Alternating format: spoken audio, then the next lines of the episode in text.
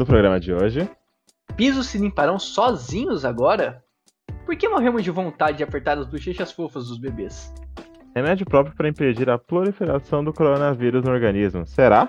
Corte gigantesco na área de pesquisa e ciência. Fóssil de novo carnívoro na região paulista. E mais, teremos sensores mais baratos? Bom, senhoras e senhores, eu sou Igor Castelar. Eu sou o Nicolas e começa mais um Giro Redox.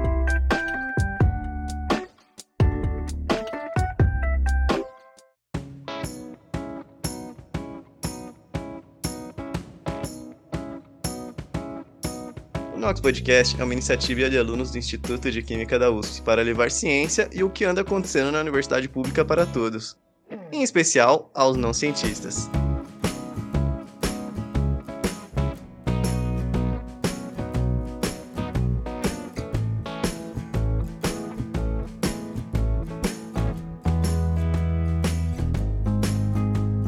Cientistas da USP desenvolvem um revestimento que torna pisos autolimpantes.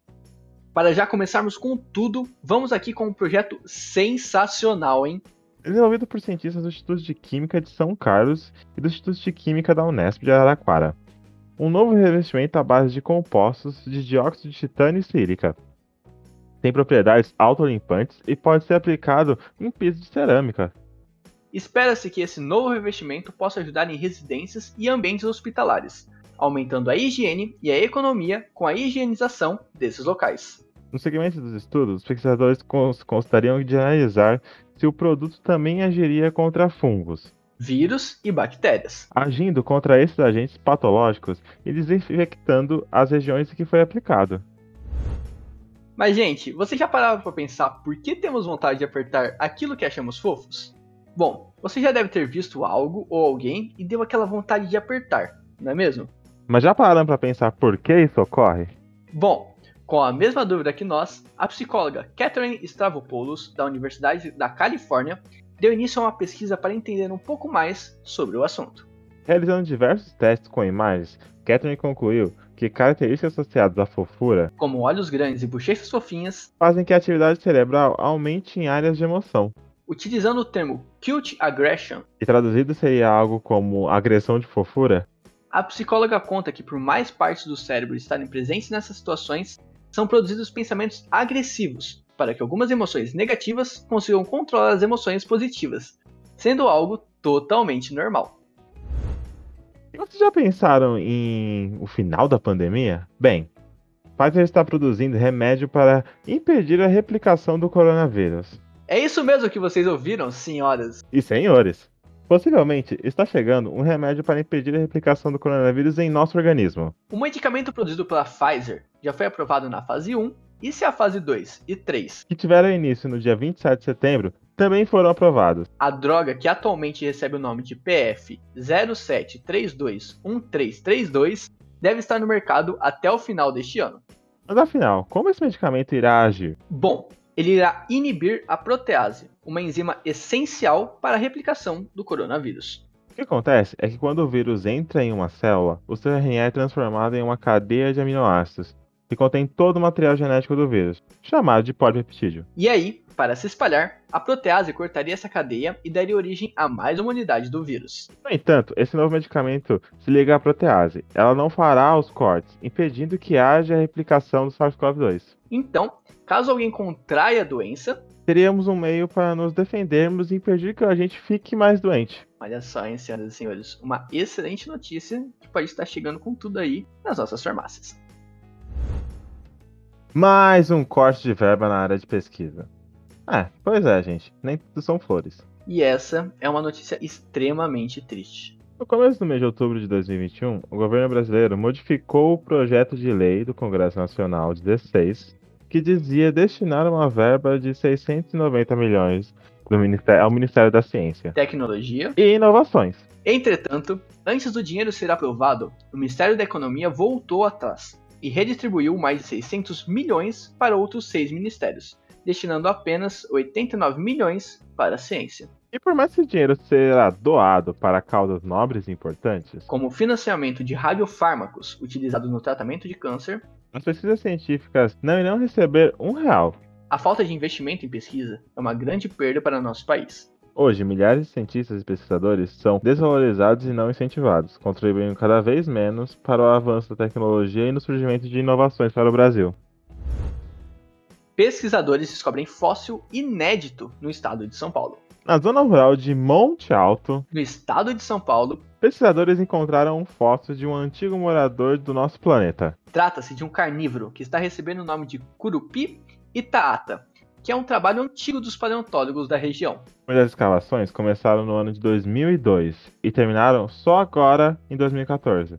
Agora, o animal que viveu na Terra há cerca de 70 milhões de anos atrás terá seus ossos expostos no Museu de Paleontologia da cidade de Monte Alto. Que infelizmente se encontra fechado por conta da pandemia. E para não ficar a dúvida do porquê o fóssil não foi exposto antes, já que a sua coleta terminou em 2014, a paleontóloga Sandra Tavares explicou esse assunto. Isso se dá, pois separar as rochas dos ossos é um trabalho muito complicado e demorado, pois deve ser feito com muito cuidado e com ferramentas bem pequenas, para não se danificar o esqueleto. Bate e volta.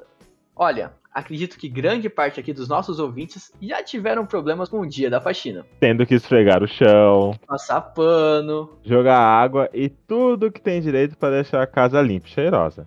Mas e se eu te falasse que seus problemas podem estar tendo uma luz no fim do túnel?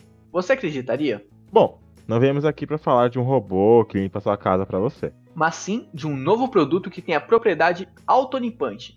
Dá pra acreditar? Na verdade, dá para acreditar sim. Principalmente, alguns cientistas do Instituto de Química de São Carlos e alguns dos institutos de Química da Unesp em Araraquara Com o artigo publicado na revista científica internacional Materials Advances da Royal Society of Chemistry, o estudo que tem como um dos líderes o Birajara Rodrigues Filho vem com uma ideia incrível e super útil. Trata-se de um novo revestimento para peso, Feito à base de compostos de dióxido de titânio e de sílica, que tem propriedades autolimpantes. permite que após poeiras, gorduras, remédios e poluentes atmosféricos entrarem em contato com alguma fonte de luz, essas substâncias seriam degradadas, Para realizar os testes, os cientistas separaram dois grupos de peças de cerâmica, em que o primeiro continha pisos convencionais, enquanto o segundo foi tratado com o revestimento. então foi aplicado um corante lilás a ambos os grupos e após 30 minutos de iluminação com radiação ultravioleta, Obteve-se o resultado de que os pisos convencionais limparam 30% do corante,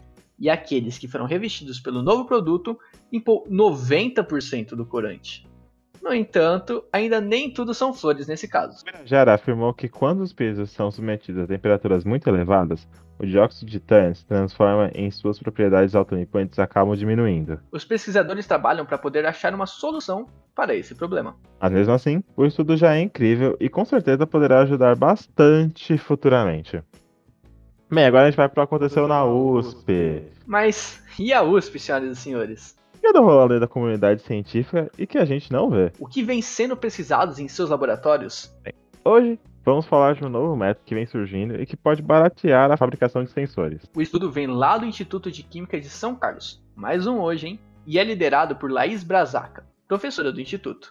Pesquisadores que trabalham nesse projeto desenvolveram um novo método que tornaria a fabricação de eletrodos e sensores até 66% mais barata. Isso porque a equipe buscava um substituto para um reagente importado que pode chegar em até mil dólares por litro. E pode ser encontrado sua solução em um adesivo cortado a laser, que seria muito mais barato e desempenharia o mesmo papel.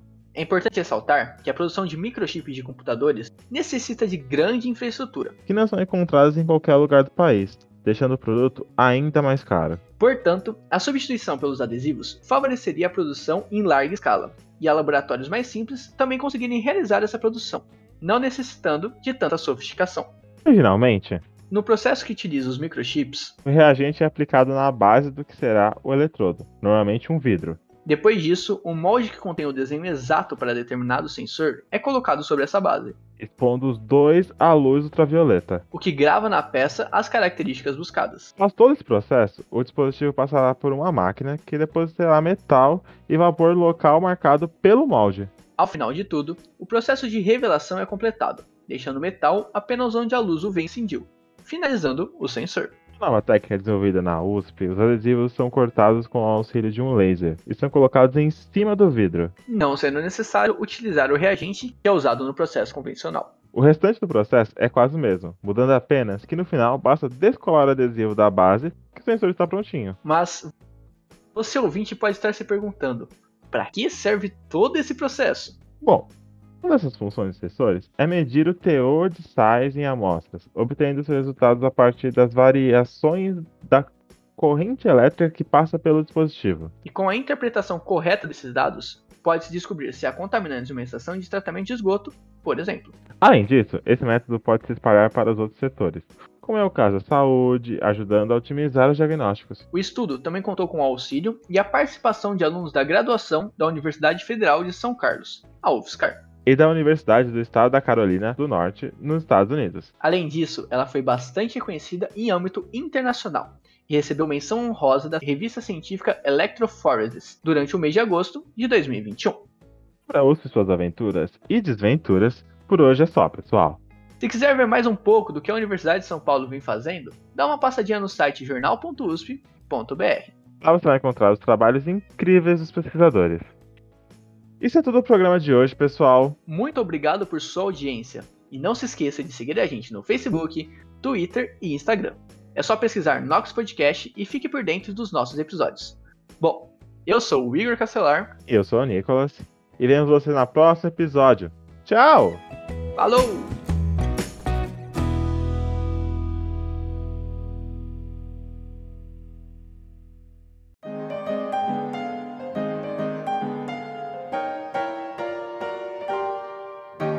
E bom, pessoal, gostaríamos de avisar que saiu a relação de candidato vaga da FUVEST. Caso você tenha feito a sua inscrição para um dos cursos disponíveis, você pode encontrar essas informações no próprio site da FUVEST, que é o www.fuvest.br, e no site do Jornal da USP, que é o jornal.usp.br. Então, boa sorte nas provas! Equipe. Locução. Alexandre Dolivo, Gabriel Santiago e Laura Rezende. Redação. Ana Amaral, Andressa Levi, Mariana Teixeira, Igor Castelar e Nicolas Mariano. Edição. Pedro Sabanai, Kaique Grabauskas e Christian Hurtado. Comunicação e Artes Gráficas. Christian Hurtado, Isabela Lourenço, Kaique Grabauskas, Marcelino Moreira e Vida Vieira. E administrativo, Edgar Brown, Felipe de Souza Silva e Gabriel Santiago.